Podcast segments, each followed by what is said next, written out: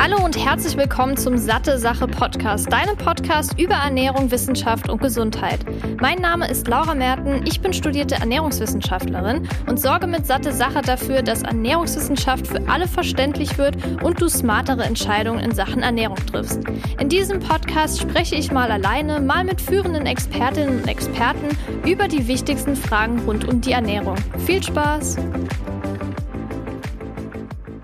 Hallo und herzlich willkommen zurück beim Satte Sache Podcast. Heute habe ich wieder ein Interview für dich und zwar passend zum Veganuary, der ja vor ein paar Tagen angefangen hat.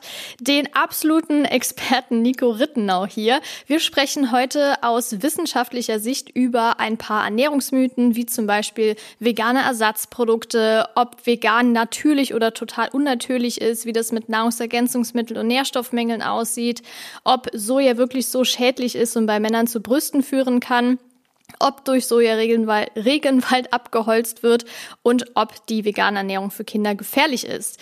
Ich heiße dich herzlich willkommen, Nico, und für die wenigen wahrscheinlich, die dich noch nicht kennen, stell dich doch mal kurz vor. Wer bist du? Äh, was machst du? Vielleicht auch deine Bücher bisher? Woran arbeitest du gerade? Ja, das würde mich sehr freuen. Sehr gerne. Danke für die Einladung. Ich freue mich dabei zu sein.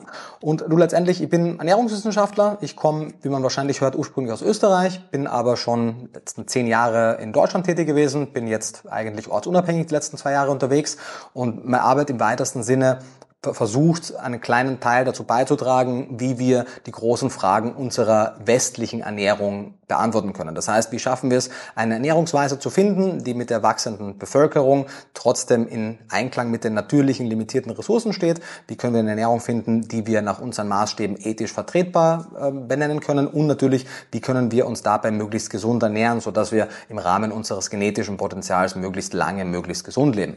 Und da gibt es mehrere Antworten darauf. Äh, ich bin auf jeden Fall auch niemand, der sagt, ich habe jetzt die Hoheit darüber, dass es diesen einen Weg gibt, sondern es gibt ja ganzes Spektrum und ich versuche die Möglichkeiten aufzuzeigen. Und in den letzten Jahren habe ich das primär gemacht über meine Buchpublikationen. Da gibt es jetzt äh, sechs publizierte Bücher. Es gibt meinen YouTube-Kanal, wo wir sehr viele Ernährungsvideos machen. Natürlich generell auf den sozialen Medien mache ich das ein oder andere und bin ansonsten jetzt aber gerade relativ eingespannt, weil ich äh, promoviere an der Rheinischen Friedrich-Wilhelms-Universität in Bonn und schreibe da gerade meine Doktorarbeit. Spannend, spannend. Äh, ich habe ja auch schon einige Bücher von dir und habe mich jetzt auch ein bisschen an dem Vegan ist Unsinn Buch äh, orientiert, was die Fragen betrifft, weil da hast du ja auch mit dem ähm, Patrick und dem Ed zusammengeschrieben und da wirklich aus wissenschaftlicher Sicht alle möglichen Ernährungsmythen aufgeklärt. Und da möchte ich doch direkt mal kurz anknüpfen an die Aussage, die du getätigt hast, und zwar, dass wir ja auch darauf achten müssen, wenn die Bevölkerung immer weiter wächst, dass wir da auch schauen sollten, wie können wir alle Menschen versorgen. Ist denn die vegane Ernährung deiner Meinung nach ähm, dazu fähig, mehr Menschen zu ernähren und wenn ja, warum? Ja, gute, gute und wichtige Frage. Also im Vergleich zu unserer aktuell vorherrschenden westlichen Mischkost wäre der Umstieg auf eine überwiegend oder rein pflanzliche, also vegane Ernährung deutlich ressourcenschonender. Wenn man aber jetzt die Frage stellt, was wäre die aller, aller effizienteste Ernährungsweise, wenn man also sämtliche ethische Belange außen vor lässt, mhm. dann wird die Antwort meistens nicht klassisch vegan sein, weil man natürlich relativ ökologisch Ausbeutung von Tieren auch betreiben kann, im kleinen Maßstab. Also man denke jetzt an die äh, Kuh auf der Weide, wo man ansonsten wenig anbauen kann, oder das Schwein, das man mit Abfällen füttert etc. Also in einem sehr kleinen Rahmen, sagen wir mal, eine 2, 3, 4, 5 Prozent tierische Kalorien könnte man pro Person im Durchschnitt sicherlich auch sehr ökologisch äh, gut und im Einklang mit unseren Ressourcen produzieren. Das ist nur nicht das, was die meisten Menschen wollen, wenn sie über Mischkost sprechen, sondern dann sprechen wir über diese Mengen an Fleisch, Fleisch, die wir heute essen, sind ja aktuell roundabout 57 Kilogramm pro Person pro Jahr. Und diese Mengen lassen sich zumindest auf, auf globaler Ebene nicht im Einklang mit unseren Ressourcen produzieren. Das heißt, irgendeine Art der anderen Proteinbeschaffung und Nährstoffbeschaffung muss so oder so die Lösung sein. Und eine Variante, die die vegane Ernährung anbietet, ist eben den, den Großteil oder ausschließlich die Proteine über Pflanzen und Pilze zu, äh, zu bekommen. Das ist im Durchschnitt deutlich ökonomischer und ökologischer, einfach weil wir das Mitteltier rausstreichen. Man kann sich das vorstellen, man braucht ja immer eine gewisse Menge an Futtermittel, also an Kalorien, die in vielen Fällen auch in direkter Nahrungskonkurrenz mit den Menschen stehen und muss diese Menge an Kalorien in den tierischen Organismus geben, damit man dann am Ende des Tages eine Menge X an tierischen Kalorien rausgibt und rauskriegt. Und selbst die konservativsten FAO-Daten, die ein paar, also die, die Frage ist, man muss immer unterscheiden, wie viel Kalorien gehen in einen Organismus rein, die für den Menschen auch verwertbar wären und wie viel Kalorien benötigt das Tier, die für den Menschen vielleicht gar nicht verwertbar wären, weil es irgendwelche sehr zellulosenhaltigen, zellulosehaltigen äh, Produkte sind. Mhm. Wobei man aber sagen muss, diese zellulosehaltigen Produkte könnte man trotzdem verwerten. Man könnte die bakteriell fermentieren, sodass diese Ketten, die die Zellulose für uns unverdaubar machen, aufgebrochen werden und dann könnten wir es auch verwerten. Aber selbst wenn man wirklich nur diesen, diesen sehr konservativen Ansatz wählt und sagt, wo stehen wir in ganz klarem direkten, in direkter Nahrungskonkurrenz mit den Tieren, kommen wir laut FAO auf einen Faktor von ungefähr 3 zu 1. Das heißt, wir verschwenden ungefähr 2 Kilokalorien insgesamt, wenn wir eine Kilokalorie tierisches produzieren. Und würden wir eben auf einem Acker zwei Drittel quasi wegwerfen, würde jeder zu Recht sagen, das ist sehr unökologisch und unökonomisch. Nun ist natürlich die Kalorie aus einem Tier nicht dieselbe Kalorie wie aus einem Getreidekorn, also das ist natürlich nährstofftechnisch gewisse Unterschiede, aber die Produktion von Nährstoffen aus Bakterien beispielsweise zur Anreicherung ist sehr ökologisch. Das heißt, da verändert sich in der Rechnung nicht sehr viel.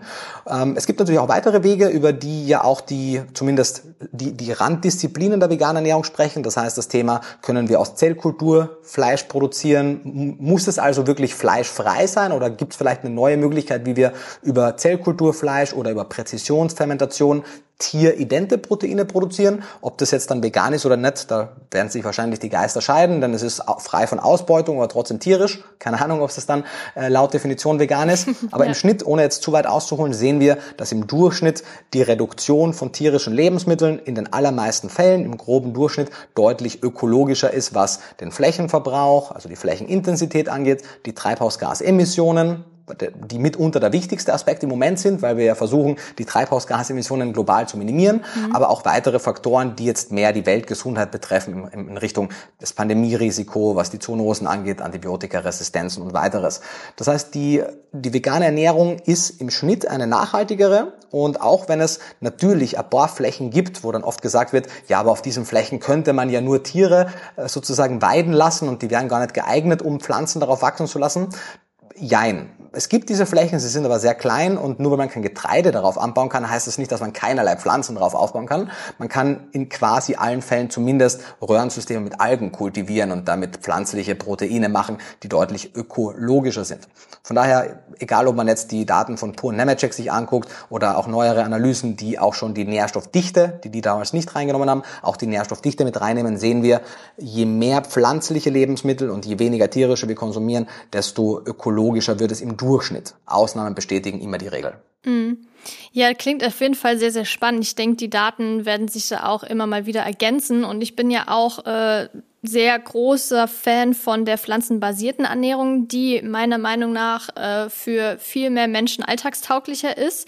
Ähm, und das ist das, was du gesagt hast. Es äh, geht ja jetzt nicht darum, ethische Sicht ausgenommen, dass man jetzt vielleicht nicht mal alle zwei Wochen ein Stück Fleisch vom Bauern essen könnte, was aus ökologischer Sicht ja vertretbar wäre. Aber ähm, es geht ja um die ganzen Massentierhaltungen, CO2-Emissionen, Treibhausgasemissionen und sowas. Und das, wie du gesagt hast und die Daten ja auch zeigen, ist auf jeden Fall ähm, positiv für die vegane Ernährung zu äh, zählen. Aber wie du jetzt schon öfter auch angesprochen hast bezüglich Nährstoffen und du hast jetzt glaube zwei, dreimal auch Protein genannt und das ist ja so ein riesen, riesen Ding in der veganen Ernährung neben anderen Nährstoffmengen, die deutlich äh, ja, populärer sind als bei anderen Ernährungsformen.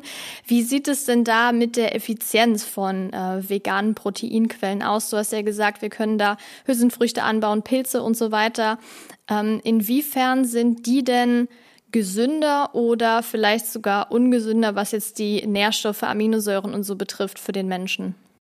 Ja, auch eine sehr gute, wichtige Frage. Auch hier muss ich ein bisschen ausholen, um den, um den richtigen Kontext zu schaffen. Und ein bisschen Grundlagenwissen wahrscheinlich auch äh, vermitteln, damit man das Thema wirklich greifen kann. Also wir haben die letzte für den Menschen essentielle Aminosäure. Histidin wurde, wenn ich mich nicht irre, im Jahr 1985 festgelegt. Und wenn wir davon ausgehen, und wenn wir uns angucken, wie ist das Verhältnis von essentiellen Aminosäuren innerhalb eines Proteins, sehen wir im Durchschnitt, dass Pflanzen schlechter abschneiden, als es Tiere tun. Wenig überraschend, der Muskel einer Kuh ist den eigenen Bedürfnissen des menschlichen Körpers deutlich näher als das Protein aus einem Blattspinat. Wenig überraschend. Aber, und das ist die gute Nachricht, der menschliche Körper hat einen, in, in der Muskulatur einen freien Aminosäurepool, in dem sich gewisse Aminosäuren den Tag über hinweg speichern können. Das heißt, natürlich, wenn wir isoliert betrachtet die biologische Wertigkeit oder ähnliche Systeme uns angucken, dann sehen wir, pflanzliche Proteine schneiden deutlich schlechter ab, als es tierische tun. Würde man also denken, schlechter geeignet, um den Proteinbedarf zu decken. Wenn wir aber uns einen, den kompletten Speiseplan angucken, und das ist das, was im Alltag deutlich relevanter ist, dann erkennen wir, dass sich sehr plakativ gesagt, jene Aminosäuren, also jene Bestandteile der Proteine aus dem Frühstück mit jenen aus dem Mittagessen, dem Abendessen und sämtlichen Snacks dazwischen vervollständigen und komplettieren. Das heißt, solange wir insgesamt halbwegs ausgewogen essen und Hülsenfruchtprotein, Nussprotein, Getreideprotein und ähnliche in unserer Ernährung haben, können die sich gut ergänzen. Bei Kindern haben wir zu wenig Daten, da würde ich sagen, möchten wir das in einer Mahlzeit kombinieren. Für Erwachsene genügt das aber vollkommen im Laufe des Tages. Mhm. In Bezug auf diese Essen essentiellen Aminosäuren. Denn das ist das, was diese ganzen Bewertungssysteme sich angucken. Wie gut kann der menschliche Körper den Bedarf an essentiellen Aminosäuren decken? Nun gibt es aber mehr als diese neun essentiellen Aminosäuren. Insgesamt sind 20 für den Menschen interessant. Und aus Aminosäuren, darf man nicht vergessen, bilden sich auch viele andere Stoffe, die wir dann zwar nicht mehr im weitesten Sinne unter der Kategorie Protein haben, die für uns aber wichtig sind. Man denkt jetzt zum Beispiel an die Synthese von Kreatin, die auch von gewissen Aminosäuren abhängig ist, die Carnitin-Synthese, Carnosin und weiteres. Und da wird es dann deutlich schwieriger und da ist auch deutlich weniger Datenmaterial da, um klare Aussagen zu treffen. Man kann natürlich am Ende des Tages, und das sollte auch das Ziel sein, all diese weniger gut erforschten Carni-Aminos im weitesten Sinne auch anreichern. Das heißt, wenn man zukünftig Pflanzenfleisch oder auch Tofu und Tempeh isst, würde ich sagen, wäre es eine sehr kluge Idee, gewisse Aminosäuren Glycin auch zum Beispiel für die Kollagensynthese anzureichern. Bis es soweit ist, muss man ein bisschen für sich entscheiden, wie ernst man es nehmen möchte, weil da, man kann da keine wirklichen absoluten Aussagen treffen, weil das sind also man kann zwei, zwei absolute Aussagen treffen. Niemand braucht diese Aminosäuren zum Überleben, also niemand wird sterben. Und auf der anderen Seite weiß man aber, dass die allermeisten in Bezug auf ihr Wohlbefinden davon profitieren würden auf der einen oder anderen Stelle, wenn sie besser mit diesen Aminosäuren versorgt werden. Wie gut oder schlecht man damit versorgt ist, hat aber viel mit der Eigensynthese zu tun. Und da wissen wir im Schnitt, Frauen konvertieren besser als Männer, Jüngere besser als Alte, Gesunde besser als Kranke. Und nachdem der größere Teil der veganen Bewegung, roundabout 70, 80 Prozent weiblich sind, sehen wir da auch aufgrund der niedrigen Fallzahlen auch nicht so genau noch, was denn vielleicht mittel- und langfristig die suboptimalen Health Outcomes sind von solchen nicht optimalen Protein- oder beziehungsweise Aminosäuren äh, Bedarfsdeckungen, weil es eben deutlich mehr Männer betrifft, die ja deutlich kleineren Anteil in der veganen Bewegung haben. Aber mhm. im Großen und Ganzen vor allem, wenn man jetzt nicht über kritische Lebensphasen spricht, also in der Schwangerschaft, Stillzeit und im Kleinkindesalter, wäre ich da deutlich vorsichtiger. Für erwachsene Menschen im Rahmen einer insgesamt ausgewogenen veganen Ernährung scheint es aktuell so zu sein, dass es gut funktioniert. Und wenn man aber der Meinung ist, man möchte vielleicht das ein oder andere supplementieren oder eben anreichern zukünftig, ist es ja auch kein Problem, denn all diese Aminosäuren sind ja nicht ausschließlich im Tier. Mhm. Tierische Produkte haben kein Monopol auf diese Nährstoffe. Sie kommen nur leider manchmal besser, häufiger, dichter konzentriert in tierischen Produkten vor. Aber sobald wir, und das ist, denke ich, mehr eine Frage von drei bis fünf und nicht zehn bis zwanzig Jahren, bis wir eine bessere Lebensmittelanreicherung haben in der veganen Bewegung, bis dahin kann man sich eben fragen, ob man vielleicht, gerade wenn man im Sport sehr sportlich aktiv ist und gewisse Höchstleistungen bringen möchte, ob man da ein bisschen noch mehr ergänzt. Aber für den Otto-Normalverbraucher im Erwachsenenalter scheint die Proteinbedarfsdeckung eines der geringeren Schwierigkeiten zu sein. Ja, auf jeden Fall. Es geht da ja, das hast du jetzt auch sehr gut erklärt, nicht unbedingt darum, dass äh, Veganer und Veganerinnen genug Protein bekommen, als Protein als sich, als Nährstoff, sondern es geht halt auch um die Kombination der verschiedenen Aminosäuren. Kannst du da vielleicht so ein paar Beispiele nennen, welche Kombinationen sehr gut sind? Ja, selbstverständlich. Im, Im Grunde ist es es gibt da eine, eine Grafik in einer meiner Publikationen, wo wir so ein Dreieck haben, wo man sieht, es sind meistens die drei Kategorien Getreideproteine, Hülsen- und und Nussprotein, die sich untereinander ganz gut ergänzen, vor allem die Kategorie Getreide und Hülsenfrüchte. Denn in den Getreiden sind meistens Aminosäuren wie Lysin etwas zu knapp. Auf der anderen Seite haben wir meistens sehr hohe Lysinwerte in zum Beispiel Erbsenprotein, Sojaprotein und weiteren und die können sich ergänzen. Nussproteine liefern meistens noch ein bisschen mehr plus ein paar von den schwefelhaltigeren Aminosäuren wie zum Beispiel Methionin. Es gibt eine Handvoll Proteine wie Lupine, Soja, Hanf etc., die ziemlich komplett sind, die also quasi keine Ergänzung im weitesten Sinne brauchen, aber auch die werden zwangsweise kombiniert als Teil des Speiseplans. Wirklich interessant ist es, wenn man, und das ist wirklich, das ist das kleine einmal eins, das ist schon wenn ich, also ich, die, die früheste Untersuchung, die ich kenne, stammt aus den 80ern, als die ersten Stickstoffbilanzstudien von Hexet und Kollegen gemacht wurden, als ganz klar wurde, eine auf Getreide basierende Ernährung kann eine positive Stickstoffbilanz also, ähm, verursachen und damit auch eine ausreichende Proteinversorgung gewährleisten. Es ist aber halt ein Unterschied zwischen ausreichend und optimal, vor allem auf, auf lange Sicht. Mhm. Und die große Frage, die mir im Moment gerade sehr beschäftigt, ist, wie können wir oder was sind die Parameter, die eine vegane Ernährung mindestens so gesund oder vielleicht sogar besser machen als die meisten westlichen Ernährungsmuster, weil zum Beispiel sowohl Vegetarier, Veganer als auch Mischköstler in den aktuellen Studien haben eine zu geringe Glycinzufuhr. Glycin mhm. ist das wichtigste, ist die wichtigste Aminosäure im Kollagen und nachdem in der heutigen Zeit die wenigsten Menschen, die Fleisch essen, viel Bindegewebe essen oder Knochenbrühe, haben auch Fleischesser meistens suboptimale Glycinwerte. Das heißt, das ist etwas, was viele betrifft und viele der, der, der Herausforderungen sozusagen, die ich anspreche, sind auch gar nicht nur auf, auf die vegane Ernährung bezogen, sondern betreffen viele westliche Ernährungsstile.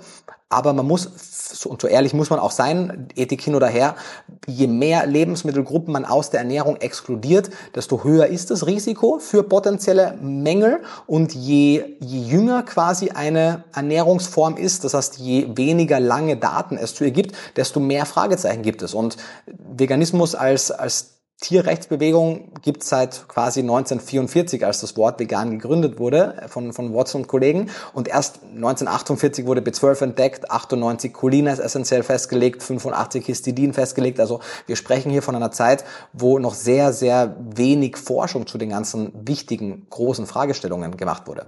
Mm, man sieht auf jeden Fall eine sehr, sehr große Bewegung und auch Entwicklung. Ich hatte ja auch, äh, als ich mein Buch letztes Jahr, beziehungsweise vorletztes Jahr ist es ja mittlerweile, äh, geschrieben habe und so, habe ich mich ja auch näher mit den Studien beschäftigt und gerade auf diesen ganzen Plattformen wie PubMed und so, da gibt's ja auch links diese Grafik, die anzeigt, okay, wie hat sich die Studiendichte in den Jahren verändert und da sieht man auch einen riesen Anstieg. Mhm. Äh, und genauso auch bei diesen ganzen veganen Produkten in Supermärkten und sowas. Ja. Und weil du jetzt schon öfter Ergänzungen gesagt hast, mhm. gibt's ja auch, kennst du ja wahrscheinlich äh, nur zu gut, immer wieder so die Bedenken, ja, vegan ist doch irgendwie so ein bisschen unnatürlich und wir sollen hier alles ergänzen und dann gibt's Ersatzprodukte, dann kann man doch gleich Fleisch essen, statt jetzt irgendwie da so ein veganes Schnitzel. Sind denn vegane Ersatzprodukte wirklich so ungesund? Ist da wirklich so viel Chemie drin oder kann man die bedenkenlos in seine Ernährung integrieren? Ja, auch ganz viele, ganz viele wichtige Fragen in einem. Ich versuche es so ein bisschen äh, vereinzelt zu beantworten. Also auf der Metaebene kann man sagen, ja, man kann die bedenkenlos essen, ja, die sind wahnsinnig unnatürlich und ja, die sind wahnsinnig chemisch, aber beides ist kein Problem. Also zum einen, das Leben ist Biochemie. Also es gibt ja keinen, keinen Vor Vorgang in einem lebenden Organismus, der nicht eine biochemische Reaktion ist. Natürlich meinen Leute damit im weitesten Sinne, da sind ja zu viele Lebensmittelzusatzstoffe drin. Auch genau. das ist nicht per se ein Thema, weil man muss halt evaluieren. Grundsätzlich einmal sind die aktuell in Lebensmittel verwendeten Lebensmittelzusatzstoffe in den Mengen, in denen sie verwendet werden, sicher. Sonst dürften sie auch nicht verwendet werden. Trotzdem kann man aber argumentieren bei einer Handvoll, dass es vielleicht zumindest für gewisse Personengruppen nicht von Vorteil ist, die in zu großer Menge zu essen. Das heißt, es macht weiterhin Sinn, äh, im Zweifelsfall lieber ein, ein, ein Clean Label Produkt zu haben, wo im Zweifelsfall lieber etwas weniger Zusatzstoffe drin sind, wenn man sich nicht sicher ist, um welche Zusatzstoffe es sich handelt. Denn in dem Moment, wo wir auch Nährstoffe zusetzen, wird die Zutatenliste auch immer länger und Nährstoffe haben auch kryptische Namen, die viele nicht aussprechen können. Das sind aber jene Zusatzstoffe, die wir toll finden und die wir haben wollen. Das heißt, die Länge der Zutatenliste oder die Menge an kryptischen Namen sagt relativ wenig aus. Trotzdem würde ich mir wünschen, dass Lebensmittelhersteller, also Produzenten von Fleischersatzprodukten insgesamt den Fokus nicht nur, und das haben sie mittlerweile ja sehr gut raus, den Fokus auf Geschmack und Textur legen, sondern auch die Nährstoffoptimierung. Am am, stärksten wird es deutlich bei den Käseersatzprodukten, die meistens nur, ne, nur sehr viel Fett mit Fett und ein bisschen Aroma sind. Quasi proteinfrei, kaum Nährstoffe genau, drin. Ja. Also das hat nichts mit Käse aus ernährungsphysiologischer Sicht zu tun. Und das ist noch ein sehr großer, sehr großer Aufholbedarf. Aber per se, und das ist ja der wichtige Punkt, wenn die Ernährungsweise insgesamt ausgewogen und bedarfsdeckend ist, dann ist da natürlich auch Raum für Fleischersatz und Käseersatz. Denn Hauptsache, ich kriege pro Tag oder pro Woche, es reicht ja meistens auch, wenn man über die Woche verteilt, den sozusagen runtergebrochenen täglichen Nährstoffbedarf deckt. Wenn ich den aus anderen Quellen decke, spricht auch nichts dagegen, wenn ich dann mir paar Scheiben veganen Käse auf mein Brot lege, solange eben insgesamt die Nährstoffbedarfsdeckung gewährleistet ist. Die Augenschein, der augenscheinliche Widerspruch, warum denn vegan lebende Menschen Fleisch ablehnen, aber dann unbedingt etwas essen wollen, was möglichst eng oder möglichst nahe am, am Fleisch dran ist. Scheint vielleicht auf den ersten Blick widersprüchlich, ist aber wenn man ein bisschen länger drüber nachdenkt, eigentlich die, die rationalste Überlegung und sollte auch für, für sämtliche Nicht-Veganer eine rationale Entscheidung sein, das zu präferieren. Warum? Fleisch also die aller, es gibt natürlich ein paar Leute, die sagen, ich mag einfach den Geschmack von Fleisch und deswegen esse ich es nicht, aber das ist nicht die Motivation der meisten vegan lebenden Menschen. In Befragungen, wir haben zum Beispiel unsere Community 10.000 Leute befragt, der überwiegende Teil, weit über drei Viertel, haben aufgehört, Fleisch und andere tierische Produkte zu essen, weil sie mit der, mit der Produktionsweise, mit der Art und Weise, wie Lebewesen für die Produktion behandelt werden, aus ethischer Sicht nicht einverstanden waren aber die Produkte gerne mögen. Das kann ja leider, und mir geht's auf jeden Fall so, ich träume heute noch vom Parmesan, obwohl ich ungefähr vor zehn Jahren das letzte Mal regelmäßig Parmesan gegessen habe. Aber wenn es eine Möglichkeit gibt, und beim Parmesan gibt's die leider noch nicht, aber bei zum Beispiel veganen Nuggets und veganen Burger Patties gibt's die schon, in, in, in vielen Fällen sogar idente oder manchmal sogar bessere Geschmackserlebnisse, aber zumindest vergleichbare Geschmackserlebnisse zu bieten mit einem besseren Fußabdruck, was es die ökologische Natur angeht, also die ökologischen Ressourcen, mit einem deutlich weniger ausbeuterischen Produktionssystem und, wenn man es sehr gut macht, sogar mit einem besseren gesundheitlichen Wert, aber selbst wenn das außen vor gelassen wäre, warum sollte man denn dann auf das andere switchen? Das ist ein bisschen so wie, wenn man jetzt einen Vampir trifft, der eigentlich auch gar nicht einen Menschen töten müsste, um das Blut zu trinken, sondern einfach nur quasi eine Pille nehmen müsste. Aber der Vampir besteht darauf, dass er den Menschen töten muss, weil es ja so viel natürlicher ist. Würden wir uns als Mensch wahrscheinlich auch wünschen, dass er den rationaleren Weg nimmt und einfach dann das Supplement nimmt. Aber weil wir eben die Opfer meistens außen vor lassen und darüber nachdenken, dass ja hinter jedem Stück Fleisch, das wir essen, auch ein Lebewesen stand, vergessen wir das oft und kommen dann eben mit so Natürlichkeitsargumenten.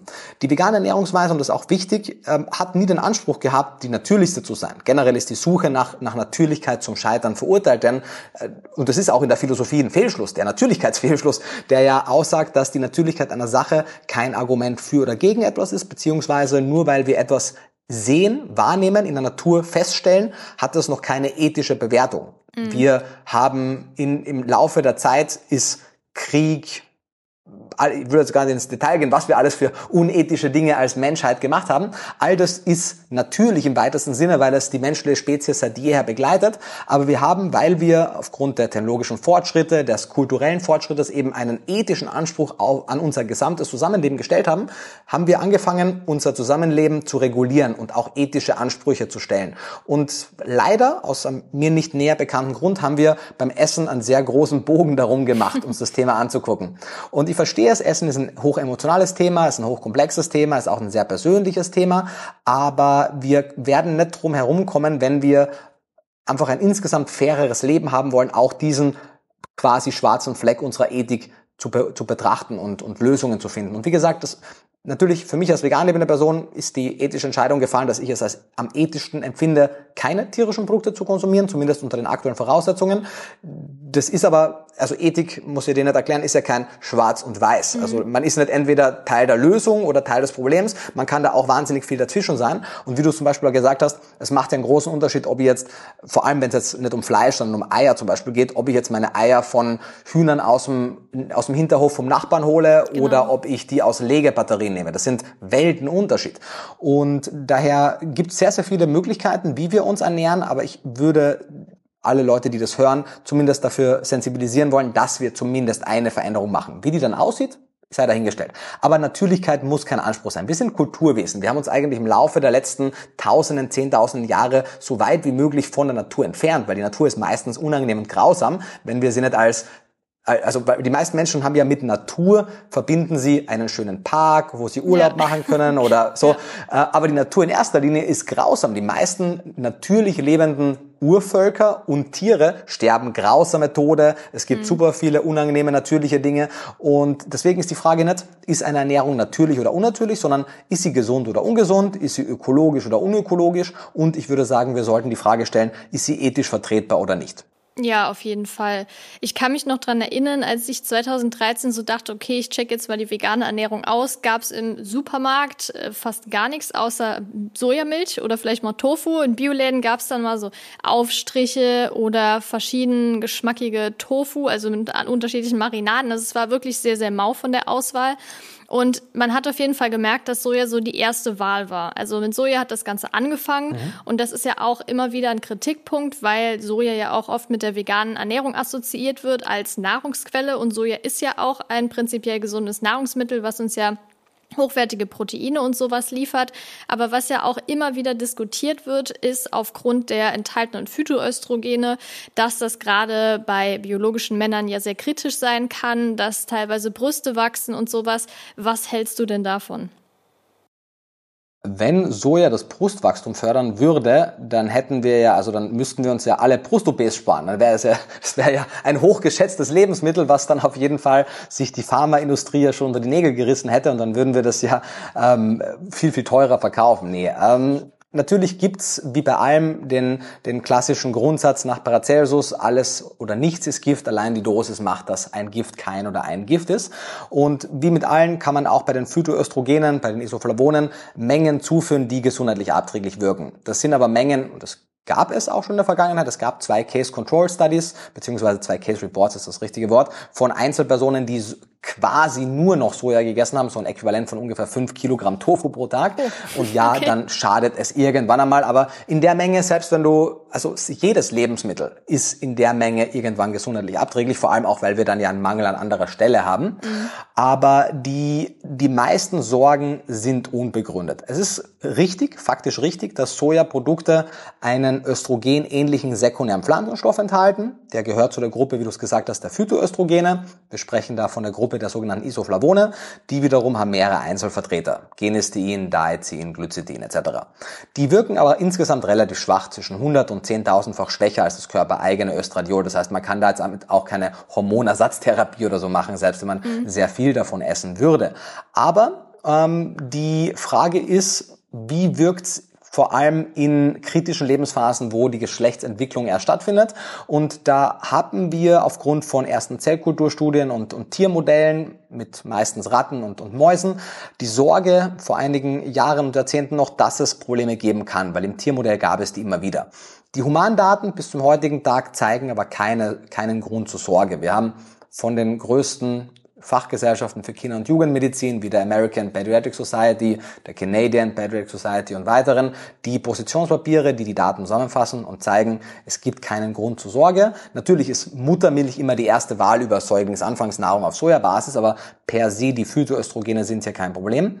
Und wenn sie ein Problem sein sollten, wenn es sich herausstellen sollte, es scheint aber nicht der Fall zu sein, kann man ja über verschiedene Verarbeitungsschritte den Phytoöstrogengehalt auch erhöhen oder verringern. Mhm. Die Problematik ist, dass es aktuell einfach nicht gemessen wird. Also eigentlich hat jeder Produzent von Soja-Lebensmitteln aus meiner Sicht die Verantwortung zu testen, wie hoch der Phytoöstrogengehalt ist, weil wir haben ja von den Fachgesellschaften gewisse Zufuhrempfehlungen und Grenzwerte und wir wissen, dass unterschiedliche Soja-Zuchtlinien sehr unterschiedliche Gehalte haben. Das heißt, wir möchten optimalerweise wissen, ungefähr ungefähr, wie viel Phytoöstrogene wir zu uns nehmen, in den Mengen, wie es die durchschnittlich Menschen tun. Ein, zwei, drei, vier Portionen pro Tag. Das mhm. heißt, 100, 200, 300, 400 Gramm Tofu. Kaum jemand isst mehr als einen halben Kilo Tofu ja, täglich. wahrscheinlich niemand. Genau. Ähm, in, in diesen Mengen ist es ungefährlich und wir sehen sogar im Gegenteil, dass Phytoöstrogene als sogenannte selektive Östrogenrezeptormodulatoren wirken. Das heißt, die haben zwar eine, eine, eine, eine östrogenähnliche Wirkung, sie haben aber eine unterschiedliche Bindungsaffinität, weil es gibt unterschiedliche Östrogenrezeptoren im, im Körper und in unterschiedlichen Geweben. Ja. Und sie haben im Gegensatz zum körpereigenen Östrogen, haben sie eine spezifische Affinität zu unterschiedlichen und sie wirken eben deutlich schwächer, sodass es in geringen Mengen auch der Fall sein kann, dass sie sogar antiöstrogen wirken, weil sie ja gewisse Östrogenrezeptoren besetzen und damit verhindern, dass in diesem Zeitraum das körpereigene Östradiol wirkt. Und so mit, und das ist eine der Hypothesen, wie die Brustkrebspräventive Wirkung durch Sojaprodukte zustande kommt. Denn wir sehen in Kohorten, dass selbst innerhalb eines Landes, weil man natürlich kann man sagen, ja, asiatische Frauen profitieren davon, aber wir sind nun einmal meistens jetzt hier kaukasische äh, Frauen am, am beurteilen. Aber selbst innerhalb einer Population sehen wir, dass äh, jene Frauen mit dem höheren Fünftel, also mit dem höchsten Fünftel des Sojaverzehrs eine geringere Auftrittsrate und eine geringere Wiederauftrittsrate haben, was zum Beispiel hormonsensitive Brustkrebserkrankungen angeht. Das heißt, in den Mengen, wie wir es haben, und das sind vor allem das erste Lebensjahrzehnt wichtiger Einflussfaktor, wo ein regelmäßiger Sojaverzehr stattfinden soll, sehen wir, dass dann later in life, in den darauffolgenden Dekaden, die Rate an sowohl Brustkrebs, zum Beispiel bei Frauen, als auch Prostatakrebs beim Mann seltener auftritt. Lange Rede, kurzer Sinn. Natürlich bin ich großer Fan davon, dass Fleischalternativen auch auf Basis von anderen Proteinen zusammengestellt werden, weil wir wollen ja nicht nur Soja essen, aber mit Ausnahme von Sojaallergikern, und das ist ein sehr kleiner Teil der Bevölkerung, etwa drei Viertel der Kinder mit Sojaallergie verlieren die auch im Laufe ihres Erwachsenenalters, haben wir bei erwachsenen Menschen ohne Sojaallergie keinen Grund vorliegen, warum jemand Soja frei essen sollte. Auch wenn die Person, weil man hört ja einiges, was ist, wenn die Person Schilddrüsenerkrankungen hat, was ist, wenn die Person ähm, Hashimoto zum Beispiel hat oder Schilddrüsenunterfunktion, auch hier kann gerne Soja gegessen werden. Man muss eine Sache nur beachten, synthetische Hormone, also wenn man zum Beispiel ähm, nicht Tamoxifen, sondern äh, L-Tyroxin, L-Tyrox nimmt, also mhm. Schilddrüsenhormone mhm, supplementiert, ja. genau, ähm, sollte man die Sojaprodukte und auch andere, Kreuzblütler zum Beispiel, also Kohlgewächse, mit zeitlichem Abstand zu, der, zu, zu den meisten Lebensmitteln essen, weil das die Wirkung etwas reduzieren kann. Das betrifft aber eben nur die synthetischen Schilddrüsenhormone, sollte auch auf der Packungsbeilage stehen, dass man die halt unabhängig der Mahlzeiten isst. Ansonsten gibt es keinen Grund, kein Soja zu essen und es gibt eine ganze Reihe an Gründen, Soja zu essen. Werbung. Hast du dir schon mal Gedanken um deine Omega-3-Zufuhr gemacht? In den Industrieländern ist die ausreichende Fettzufuhr kein Problem. Das Problem liegt hier eher in der Art der Fettsäuren und besonders in dem Verhältnis von Omega-6 zu Omega-3-Fettsäuren, welches bei 5 zu 1 liegen sollte. Allerdings ist es hierzulande eher 10 zu 1, beziehungsweise gerade bei Jugendlichen sogar bis zu 25 zu 1. Die Vorzüge von Omega-3-Fettsäuren sind auch durch zahlreiche Studien gesichert, wie zum Beispiel Beispiel, dass EPA und DHA zu einer normalen Herzfunktion beitragen, DHA zur Erhaltung einer normalen Gehirnfunktion sowie normaler Sehkraft beiträgt. Wenn jemand, wie auch ich jetzt aber kein und vor allem nicht regelmäßig Fisch isst, ist es wichtig, eine Alternative zu finden. Daher kann es durchaus sinnvoll sein, hochwertiges pflanzliches Algenöl zu nutzen und genau das bekommst du bei Norsan zusätzlich auch aus umweltschonendem Anbau. Das vegane Omega-3 von Norsan enthält zudem hochwertiges Bio-Olivenöl als Antioxidant und 800 internationale Einheiten veganes Vitamin D3. Neben dem Öl bietet Norsan auch das hochdosierte Omega-3 in Kapseln an und das Gute daran, weder das Öl noch die Kapseln haben einen fischigen Geruch oder Geschmack. Damit auch du dich jetzt vom Omega-3-Experten Norsan überzeugen kannst, konnte ich einen Rabattcode für dich ergattern. Mit dem Code SatteSache15, klein und zusammengeschrieben, bekommst du 15% Rabatt auf deine gesamten Neukundenbestellungen. Ganz einfach unter www.norsan.de per Mail oder Telefon einlösen und deinen eigenen Omega-3-Bedarf decken, sowie den deiner Liebsten. Werbung Ende.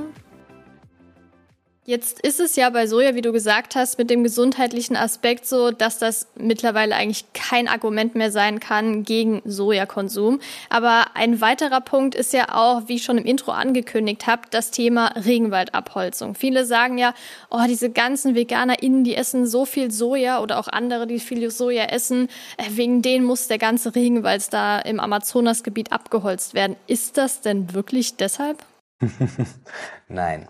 Also es alleine schon rein rechnerisch. Wenn man jetzt davon ausgeht, dass der höchste Sojaverzehr ja von vegan lebenden Menschen passiert, die machen ein, zwei Prozent der Bevölkerung aus in westlichen Ländern, maximal, meistens sogar weniger, ist es schon einmal sehr unwahrscheinlich, dass diese ein, zwei Prozent der Bevölkerung so eine drastischen Auswirkung auf irgendeinen Aspekt unseres Lebens haben. Ähm, und man muss auch dazu sagen, die, die Menschen, die Sojaprodukte essen, also Tofu, Tempeh, Edamame, Sojamilch, Sojajoghurt, sind meistens nicht die mit dem höchsten Sojaverzehr, wenn wir indirekt konsumiertes Soja mit reinrechnen. Denn der Sojaverbrauch setzt sich ja zusammen, also der, der, der Sojaverbrauch einer Person setzt sich zusammen aus dem direkten Sojaverzehr in Form von Sojaprodukten und jenen Anteil an Sojabohnen, die als Futtermittel für Fleisch, Käse, Milch, Eier verwendet werden. Und wir sehen, dass im, im, Durchschnitt da die, die Menge an Soja auch so roundabout auf 60 Kilo kommt pro Jahr, pro Person. Und das ist die Durchschnittsperson natürlich nicht, sondern das ist überwiegend quasi indirekt konsumiertes Soja. Und wenn wir uns angucken, für jedes Kilogramm an Hühnerfleisch brauchen wir neben anderen Futtermitteln ungefähr ein Kilo Sojafutter. Für Eier ist es ungefähr ein halbes Kilo. Für Schweinefleisch ist es, wenn ich mich nicht irre, glaube ich, um die 600 Gramm Soja pro Kilogramm Fleisch. Bei Wiederkäuern ist es mit 200, 300 deutlich weniger, Milch noch einmal viel weniger, also Wiederkäuer Fleisch und dann Milch noch weniger. Aber wir sehen schon, wenn man davon ausgeht, dass die Menschen im Schnitt eben so 57 Kilogramm Fleisch essen pro Person, minus die Veganer, die keins essen, also die meisten essen vermutlich etwas mehr, plus die Eier, plus die Käseprodukte, plus die, die Milchprodukte, dann kommt da einiges an Soja zusammen. So viel Soja essen die meisten Menschen in Form von Tofu gar nicht. Ja. Das heißt, ja, Soja kann den, also A ist einmal die, die erste große Frage, was war denn der ursprüngliche Grund für die Rodung? Und da, das ist ein wahnsinnig komplexes Thema und auch ich habe jetzt nicht die Deutungshoheit, was sozusagen der ursprüngliche Grund war. Ob es jetzt der, das wertvolle Holz war, weil in einigen Fällen wird das der Grund gewesen sein und die landwirtschaftliche Nutzung nur eine Zweitverwertung. In einigen Gebieten wird die Brandrodung vielleicht, also eine Brandrodung wird sicherlich nicht zur Holzproduktion genommen werden, aber eben diese Brandrodungsgebiete, da wird der primäre Zweck vielleicht Landwirtschaft gewesen sein. Und egal, ob wir dort Soja anbauen für die Fütterung der Tiere oder auch Tiere halten, auch hier werden ja Tiere gehalten, ist das nichts, was den Tofu von veganen Menschen betrifft. Die allermeisten Produzenten von sojahaltigen Nahrungsmitteln zeigen transparent, woher die Sojabohnen kommen und das ist kein Regenwald-Soja. Genau, Beim ja. Fleisch und bei den Tierprodukten muss es keine Kennzeichnung geben, woher ihr Futtermittel stammt und daher ist es A schwer nachzuvollziehen als Konsument. Wenn man sich die Daten aber anguckt, sieht man, ja, die meisten Tiere in Deutschland grasen indirekt am Amazonas, quasi weil da ein Teil ihrer Futtermittel herkommt. Und wenn also man den Schuldigen quasi suchen möchte, wer für die Regenwaldabholzung zuständig ist, dann ist es mehr das Fleisch und die Tierprodukte aus konventioneller Haltung. Wie gesagt, man kann ja Tierprodukte auch anders produzieren, aber, und auch hier gibt es keine genauen Erhebungen, aber ungefähr 95, 98, 99 Prozent der Tierprodukte, die in Deutschland konsumiert werden, stammen aus Intensivtierhaltung und haben somit zumindest einen gewissen Anteil an Regenwald, Soja oder anderen Regenwald-Futtermitteln ähm, dabei. Mm, ja, auf jeden Fall. Ich habe auch einen Vortrag schon mal über vegane Ernährung gehalten ähm, für Ernährungsfachkräfte und habe auch eine Podcast-Episode zum Thema Soja. Da habe ich dann auch noch mal ein paar Quellen. Also falls jemand daran interessiert ist, auch gerne da noch mal reinhören. Aber wie du gesagt hast, dass die Hersteller ja auch Transparenz zeigen. Da hatte ich auch, ich glaube, das war von der Verbraucherzentrale Hamburg, ich bin mir aber nicht mehr 100% sicher, oder NRW, die haben auch äh, verschiedene Hersteller von Soja-Drinks quasi auch gefragt und gesagt, hey, zeigt mal her, wo das Ganze herkommt. Und man sieht auch einfach, und eigentlich ist es ja, nachdem du das jetzt alles gesagt hast, äh, wie du ja auch erwähnt hast, rein rechnerisch so, dass das ja gar nicht von dem Tofu kommen kann, dass da der ganze Regenwald abgeholzt wird. Und von daher daher ist das meiner Meinung nach und deiner wahrscheinlich auch kein Argument, äh, nicht ab und zu mal Tofu zu essen oder ein anderes Sojaprodukt, Edamame oder sowas. Ähm, oder wie du ja auch gesagt hast, was kritisch sein könnte. Und du hast ja auch die Publikation zum Thema vegane Kinderernährung, glaube ich, mitgeschrieben. Ähm, Eine?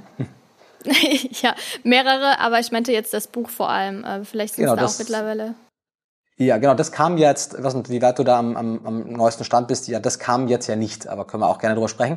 Ähm, ich würde nur vielleicht eine, damit die Leute das wirklich auch an, anhand von konkreten Zahlen sich äh, vorstellen können. Ja, von, von, der, von der gesamten weltweiten Sojaproduktion gehen etwa zwei Prozent in Form von Sojaprodukten in die Humanernährung. Zwei Prozent.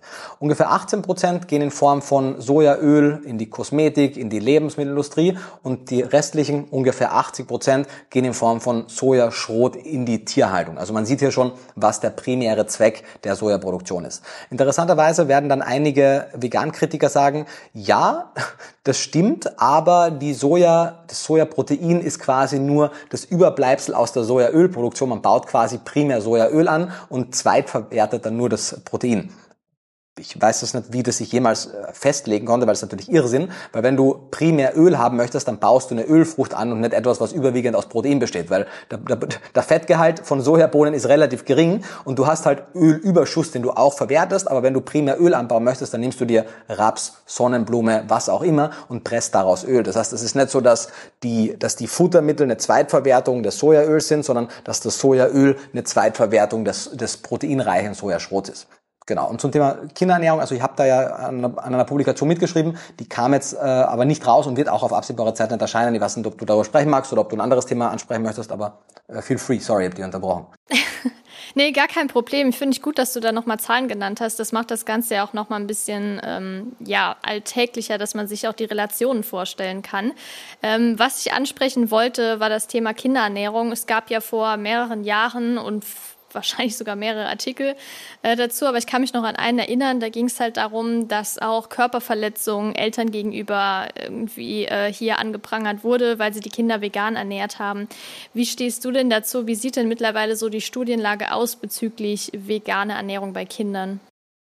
Ja, also die ist grundsätzlich einmal dünner, als wir sie gerne hätten, aber sie ist ausreichend genug, um zumindest einige Grundsätzlichkeiten zu sagen wir, wir müssen natürlich mal gucken, was ist die Referenzpopulation, weil nur zu, also selbst wenn, und auch da haben wir nicht immer die Ergebnisse, aber selbst wenn die Ergebnisse zeigen, vegane Kinder haben keinen, keine schweren Nachteile gegenüber den durchschnittlichen westlich ernährten Kindern, ist das auch nicht so eine wahnsinnig krasse Leistung, denn die meisten Menschen in westlichen Ländern werden suboptimal ernährt. Wo wir eigentlich hinwollen, ist eine optimale Nährstoffbedarfsdeckung, aber zumindest für das Argument, dass man sein Kind vegan ernähren kann, würde es natürlich genügen, wenn man zeigen könnte, dass es gleich gesund oder mäßig gesund ist, wie es jetzt die durchschnittliche Kinderernährung ist. Meine Studien zeigen das, meine zeigen das weniger. Je älter die Studien sind, desto kritischer ist die Beurteilung. Man, man sieht also, dass im Laufe der letzten Jahre und des letzten Jahrzehnts eine sehr große Bildung stattgefunden hat. Das heißt, vegan lebende Eltern wissen deutlich besser, was sie brauchen und was ihre Kinder brauchen. Man sieht, dass ein deutlich besseres Angebot an Supplementen verfügbar ist und auch ein besseres Nahrungsmittelangebot. Das vorweggenommen darf aber nicht vergessen werden, dass es trotzdem, sagen wir mal, viele Fragezeichen gibt, die man über die man hinweg sieht, wenn man sein Kind vegan ernährt. Und dessen muss man sich bewusst sein. Das ist auch einer der Gründe, warum die Publikation vorerst erschienen ist, weil als ich angefangen habe und die, die Recherche für Vegan Klischee für mein erstes Buch in 2018 hatte ja niemals den Fokus auf kritischen Lebensphasen, sondern primär für die erwachsene Allgemeinbevölkerung. Je mehr ich aber in das Thema der kritischen Lebensphasen eingestiegen bin, also die Schwangerschaft, die Stillzeit, die Beikost und dann das Kleinkindesalter, desto deutlicher wurde, wie viele große Fragezeichen es noch gibt. Und deswegen war für mich relativ früh im Rechercheprozess klar, dass wir hier deutlich, deutlich mehr Zeit brauchen und selbst nicht, also ich zumindest für meine Teile, noch keine finale Antwort hatte, wie ich mit gewissen Themen umgehen möchte. Mhm. Und letztendlich sind wir dann mit den, mit den Co-Autoren einfach auf keinen grünen Zweig gekommen, wie wir damit umgehen. Denn da, da treffen halt viele unterschiedliche Standpunkte aufeinander. Generell kann man natürlich einmal zwei, kann das Glas halb leer oder halb voll sein. Im Sinne von, wenn wir etwas nicht genau wissen, handeln wir dann so, als würden wir es wissen, solange bis das Gegenteil bewiesen ist. Also quasi mhm. denken wir, dass diese, zum Beispiel das Nährstoff X unproblematisch ist, solange bis es bewiesen wird, dass er es ist. Oder gehen wir davon aus, wenn wir zu wenig Daten haben, dass ein relevantes Restrisiko besteht und solange wir es nicht besser wissen, entweder raten wir das zu supplementieren oder raten davon ab, es zu machen. Das sind einfach zwei grundsätzlich andere Herangehensweisen und ich würde jetzt auch nicht per se sagen, dass das eine immer richtig und das eine immer falsch ist. Ich persönlich als Ernährungsfachkraft, die vegane Ernährung nicht als Ideologie sieht, sondern als, als Konzept, um einfach eine insgesamt nachhaltigere, ethischere Ernährung in die Bevölkerung zu bringen, bin deutlich weniger ähm, wie soll ich sagen, deutlich weniger puristisch, was das Ganze angeht und denke, dass eine vegane Kinderernährung bis auf weiteres nur dann in einem in einem rein pflanzlichen, engeren Sinne gewählt werden sollte, wenn die Eltern A, lang, also während der Schwangerschaft die Eltern genau wissen, was sie tun, gut supplementieren, wenn die Mutter genügend Muttermilch produziert, um mindestens einmal die ersten sechs Monate voll und dann ergänzend die nächsten zwölf, vielleicht sogar 24 Monate ergänzend zu stillen, sich auch in der Stillzeit sehr gut ernährt und supplementiert, das Kind dann im Laufe der Beikost gute Nahrungsmittel hat und ein paar vegane Nahrungsergänzungsmittel speziell für vegane Kinder. Und wenn das gewährleistet werden kann, wunderbar. Es gibt da aber allerdings noch einige Produkte, die aktuell noch fehlen. Wenn das also nicht gegeben ist, wenn die Mutter nicht ausreichend stillen kann, wenn es also um Säuglingsanfangsnahrung geht, wo es einfach zum aktuellen Zeitpunkt noch keine adäquate Alternative gibt für vegan. Es gibt ein paar vegane Säuglingsanfangsnahrungsprodukte, aber die sind einfach nicht komplett, da fehlen Nährstoffe, die sind nicht gut mhm. gemacht. Ähm, haben wir da schon das erste Problem und dann natürlich auch in der Phase, wo dann die Säuglingsanfangsnahrung nicht mehr das Ding ist, sondern das Kind dann quasi auf sich alleine gestellt ist, ist eben immer die Frage, wie gut kann die Mutter sicherstellen, dass all die all die Nährstoffe, die überwiegend oder manchmal auch ausschließlich in tierischen Produkten vorhanden sind, wie kann man sicherstellen, dass die auch in die Kinderernährung kommen? Und das ist eben der Moment, wo man, wo aus meiner Sicht Purismus fehl am Platz ist, weil die vegane Ernährung in ihrer klassischen Definition heißt ja, vegan bedeutet so weit wie möglich und im Alltag umsetzbar. Und jetzt ist die Frage, was bedeutet das? Natürlich ist es im Alltag umsetzbar, meinem Kind nur vegane Lebensmittel zu geben. Die Frage ist nur, ist es im Alltag umsetzbar, mit dem Fokus auf die Nährstoffbedarfsdeckung. Und das muss am Ende des Tages dann jede Familie für sich selbst entscheiden. Ich würde sagen, es gibt da so eine Hierarchie der Entscheidungen. Und wie gesagt, wenn man eben diese Parameter, die ich genannt habe, gute Ernährungskenntnis, langes Stillen, insgesamt ein Kind, das nicht mäklig ist, das wirklich brav ist, was ein volles Spektrum an pflanzlichen Lebensmitteln hat und man es gut supplementiert, spricht aus meiner Sicht nichts dagegen. Es frei von Tierprodukten zu ernähren.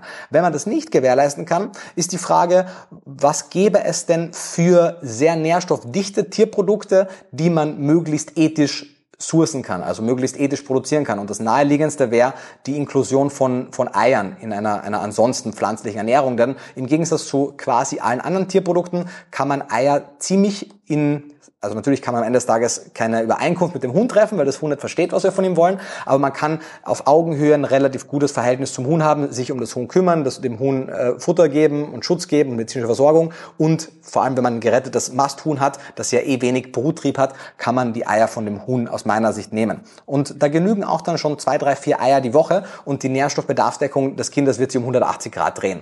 Mhm.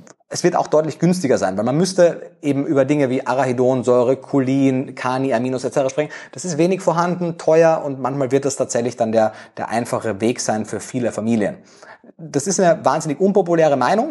Es gibt ja auch von, von geschätzten Kollegen Kinderbücher zur veganer Ernährung in der Schwangerschaft, Stillzeit und Kindesalter von, von Fachkräften, die ich auch sehr schätze. Ich fürchte nur am Ende des Tages, dass hier, und die Publikationen sind auch ein bisschen älter schon, nicht die komplette Recherche gemacht wurde, weil wenn man sich das Thema eben, vor allem Cholin, Arachidonsäure, ähm, Omega-3 ist ja eh schon in den meisten bekannt, DHA, was ja auch ein Supplement dann ist, und, und weitere anguckt, sieht man einfach so viele Fragezeichen, dass ich es bei, also das, und vor allem auch natürlich, wenn man anguckt, wie sehr folgen denn Menschen den Empfehlungen, die wir geben. Weil das ist eine Sache. Ich kann ja alles ja, in einem Buch erklären, aber wie wird das denn umgesetzt? Und selbst in meiner sehr ernährungsaffinen Community sehen wir, wenn wir, wenn wir Umfragen machen, dass sich ein großer Teil nicht genau an das hält, was ich vorschlage. Und das kann ja jeder für sich machen. Aber wenn es halt um Kinder geht, dann sollte man besonders vorsichtig sein. Deswegen bin ich halt der Meinung, und um das jetzt abzuschließen, dass man dass man im Zweifelsfall lieber übervorsichtig als untervorsichtig sein sollte und eine vegane Kinderernährung nur dann praktisch, also eine, eine klassisch nicht von Tierprodukten geprägte vegane Ernährung nur dann vollziehen sollte, wenn man wirklich genau weiß, was man tut und die Produkte alle vorhanden sind. Ansonsten sehe ich es weiterhin als eine vegane Ernährung an, zu sagen, ich ernähre das Kind von nicht tierischen Produkten und baue aber sehr in geringer Menge aus sehr guten Quellen ausgewählte, möglichst ethische Tierprodukte in die Ernährung ein. Ich sehe keinen Widerspruch zu der Position der veganen Ernährung, denn das, das, das Leid und, und die, die Grausamkeit natürlich geht gegenüber Lebewesen, gegenüber Tieren, die wir nicht mehr ausbeuten wollen, aber es geht ja auch um das Leid des Kindes und um die Gesundheit genau. des Kindes, das ja in die Rechnung mit einbezogen werden muss. Und je, je länger ihr an dem Buch geschrieben habt und ihr habt wahnsinnig viele Stunden mit dem Buch verbracht, desto weniger, weniger deutlich war es für mich, dass wir das problemlos tun können. Einfach weil Daten fehlen, weil einige große Fragezeichen erscheinen. Und wenn man nicht ideologisch an die Sache rangeht, muss man erkennen, dass es da einfach noch Stolpersteine gibt. Ja, voll. Ich finde, oft bezieht man ja auch nicht die ganze psychologische Ebene mit ein. Es gibt ja echt das super, auch. super viele Kinder, auch in meinem Umfeld, was ich mitbekommen habe, bei mhm. Freunden, Familie und sowas.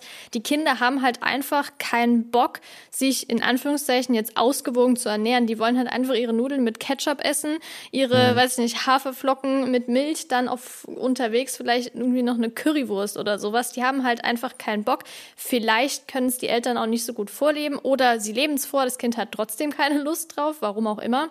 Und äh, deshalb sollte man sich meiner Meinung nach an das Kind anpassen, weil wie du gesagt hast, man muss ja auch an den an die ethischen Aspekte von dem Kind denken in dem Fall und äh, schauen, wie geht's dem. Es gibt ja auch vorgeschriebene Untersuchungen, ärztliche Untersuchungen, um zu schauen, okay, wie wächst das Kind, ist das alles so, wie es sein sollte und daran kann man sich ja auch orientieren und wie wirkt das Kind. Ähm, und das ist, glaube ich, so das Allerwichtigste. Und wie du gesagt hast, wenn man jetzt nur die gesundheitlichen Aspekte einbezieht und sagt, okay, mein Kind ist sehr, sehr offen, was Ernährung angeht, ähm, das ist sehr viele Sachen, die auch die Nährstoffe bringen. Man kann, hat die Möglichkeit, vielleicht noch eine äh, hochwertige Quelle wie Eier einzubringen, dann ist das okay. Aber das Allerwichtigste, was hier im Fokus steht, sind die Bedürfnisse des Kindes. Und egal wie, egal welche Ernährungsweise, finde ich, sollte man nicht seinem Kind aufdrücken, nur wenn man selbst davon überzeugt ist. Ähm, und ja, von daher auf jeden Fall ein sehr, sehr spannendes Thema. Könnte man wahrscheinlich jetzt auch ewig drüber reden.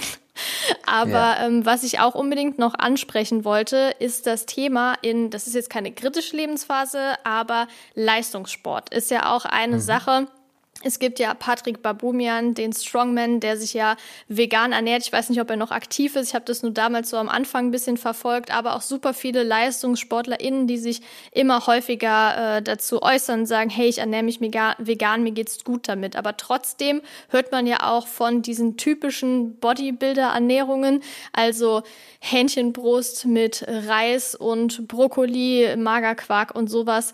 Findest du, man kann sich auch als Leistungssportler in vegan ernähren und worauf sollte man da achten? Ja, also grundsätzlich ja, weil wie gesagt, Tierprodukte per se grundsätzlich kein Monopol auf gewisse Nährstoffe haben, aber ist es komplizierter, die gleiche Leistungsfähigkeit und die gleiche Nährstoffbedarfsdeckung vegan zu bekommen? Auf jeden Fall. Es ist deutlich einfacher, aus dem vollen Spektrum der Mischkost zu wählen der Anspruch der veganen Ernährung ist ja auch nicht die möglichst bequemste Form der Ernährung zu sein, sondern eben möglichst viele ethische Aspekte in die eigenen Ernährungsentscheidungen mit einzubeziehen. Natürlich sieht man auch manchmal, dass es gibt auch da nicht wahnsinnig viele Daten zu veganen Athleten, aber es gibt ein paar und manchmal schneiden die sogar besser ab als ihre mischköstlichen Vergleichsgruppen. Aber auch erneut ist es hier natürlich äh, festzuhalten, dass die oft unproportional mehr Ernährungsbildung haben, insgesamt einfach viele Dinge richtig machen. Rein auf die Ernährung bezogen mhm. muss das Ziel sein, dass es mindestens gleich nährstoffdicht ist. So, und das Problem ist, oft wird eben quasi eine, eine relativ schlechte Mischkost mit einer optimierten veganen Ernährung verglichen und dann sieht man, schau, die ist ja viel besser. Ja. Wenn wir eine, eine, eine Mischkost optimieren, ist es quasi nicht möglich, mit einer veganen oder mit irgendeiner anderen Ernährung noch drüber zu gehen. Denn eine ernährungsphysiologisch optimierte Mischkost ist das Maximum, was wir an gesundheitlichem Wert rausholen können. Das Ziel sollte es sein, mit der veganen Ernährung dieses Niveau zu erreichen oder zumindest möglichst nahe an dieses Niveau ranzukommen. Und das ist theoretisch definitiv möglich. Praktisch je nachdem, wie gut die Betreuung ist. Gerade Leistungssportler haben ja meistens einen Stab an Betreuern rundherum. Da ist also die Frage, wie kompetent sind die? Ähm, Anekdoten halte ich immer für, für schwierig. Du hast ja ein paar genannt und ich habe großen Respekt vor, vor allen Sporttreibenden und finde super, was die erreicht haben und auch was für positive Auswirkungen oder Außenwahrnehmungen die dadurch verursacht haben. Aber zum einen weiß man nie, was diese Personen wirklich gemacht haben. Das heißt, ob sie, also in einigen Fällen weiß es jetzt, also weiß ich, dass Personen nicht das machen, was sie nach außen vorleben. Von daher äh, bin ich mittlerweile sehr weit davon entfernt, Anekdoten zu glauben. Und meistens, wenn es zu gut ist, um wahr zu sein, ist es meistens auch nicht wahr. Das heißt es nicht, dass die konkreten von dir genannten Beispiele darunter fallen, aber sehr viele Anekdoten, die man hört, äh, halten einer kritischen Betrachtung nicht statt. Sei es darum, dass eben vegan geclaimed wird und nicht vegan gegessen wird oder einfach leistungsfördernde Substanzen verwendet werden, die jegliche Art der Ernährung natürlich hyperkompensieren können, weil, weil sie einen viel stärkeren Einfluss haben. Plus natürlich auch, wenn jemand 20 Jahre lang als Athlet aktiv ist, mischköstlich ist, ein Jahr vegan lebt und dann eine gute sportliche Leistung bringt, ist es natürlich auch nicht gleichzusetzen mit vegan ist toll, denn die Frage ist, was macht dieser Athlet in zehn Jahren? Ist es dann immer noch so? Ja. Weil innerhalb, also die meisten Nährstoffspeicher, die kritisch sind, halten monatelang meistens. Und wenn es überhaupt negative Effekte gibt, wenn jetzt nicht eine komplett schlechte Ernährung äh, vollzogen wird, dauert es einige Zeit, bis sich beispielsweise eben in Bezug auf die Kollagensynthese oder andere ähm, Strukturen im Körper wirklich negative Effekte abzeichnen. Das soll jetzt nicht zu negativ klingen, man kann das selbstverständlich machen. Ich möchte nur ein bisschen an, an gesunden Pessimismus in diese oft überschwängliche Debatte reinbringen von eben Einzelfallbeispielen, vor allem weil auch die, die Genetik ein, ein riesengroßer Faktor für die, nicht nur für die eigene Leistungsfähigkeit ist, soll heißen, nur weil Person X mit Ernährung Y das erreicht, heißt das absolut nicht, dass eine andere Person mit der gleichen Ernährungsweise das auch erreichen kann. Und eben gerade was gewisse kritische Themen angeht, wo wir wissen, dass die Eigensynthese der Nährstoffe darüber entscheidet, wie gut oder schlecht eine vegane Ernährung funktioniert, weil es eben Nährstoffe sind, die wir kaum in der veganen Ernährung finden, die bei jenen Menschen, die diese Nährstoffe in großer Menge produzieren, aber problemlos läuft, bei anderen weniger, ist es dann eben auch nicht über einen Kamm zu scheren, wie gut dann eine vegane Ernährung generell für die wäre. Gerade Sportler sind aber meistens daran gewöhnt, viel zu supplementieren, weil meistens der Protein und der Kalorien und der Nährstoffbedarf, den die haben, über eine klassische Ernährung eh schwer zu decken ist. Das heißt, die, die sind total fein mit Pülferchen und mit Kapseln und mit diesem und jenen. Und dann ist es auch nicht schwierig, die quasi das, das Supplement-Regime zu veganisieren. Also mit einer guten Betreuung kann man das äh, problemlos machen. Die Frage ist nur, findet man eine kompetente Person, die das betreut? Aber summa summarum, Daten zeigen, wenn es gut gemacht ist, gut betreut ist, kann es gleich gut funktionieren, kann es besser sein als die durchschnittliche Sporternährung von den meisten Menschen, aber ob es das gleiche Niveau wie eine optimierte Mischkost erreicht, nur unter sehr speziellen Bedingungen. Ja, super spannend auf jeden Fall. Vielen, vielen Dank für deinen ganzen Input. Ich fand die Fragen und vor allem deine Antworten natürlich sehr spannend und ich bin mir auch sicher, dass das sehr vielen weiterhelfen wird. Ich freue mich auf jeden Fall schon auf den zweiten Teil mit dir, denn da geht es dann nochmal drum, wie finde ich den perfekten Einstieg. Du wirst deine allerbesten Tipps mit uns teilen. Da bin ich auch mhm. schon sehr gespannt drauf, was die sind und wünsche dir auf jeden Fall schon mal weiterhin alles, alles Gute, auch gerade bei deiner Promotion. Viel Erfolg und freue mich von deinen ganzen Projekten weiterhin zu hören. Danke für die Einladung. War mir eine große Freude. Natürlich auch an alle Hörer, Hörerinnen die Empfehlung, deine Bücher sich anzugucken. Finde ich auch äh, beide sehr, sehr cool und freue mich dann auf eine Fortsetzung irgendwann in der Zukunft. Mach's gut.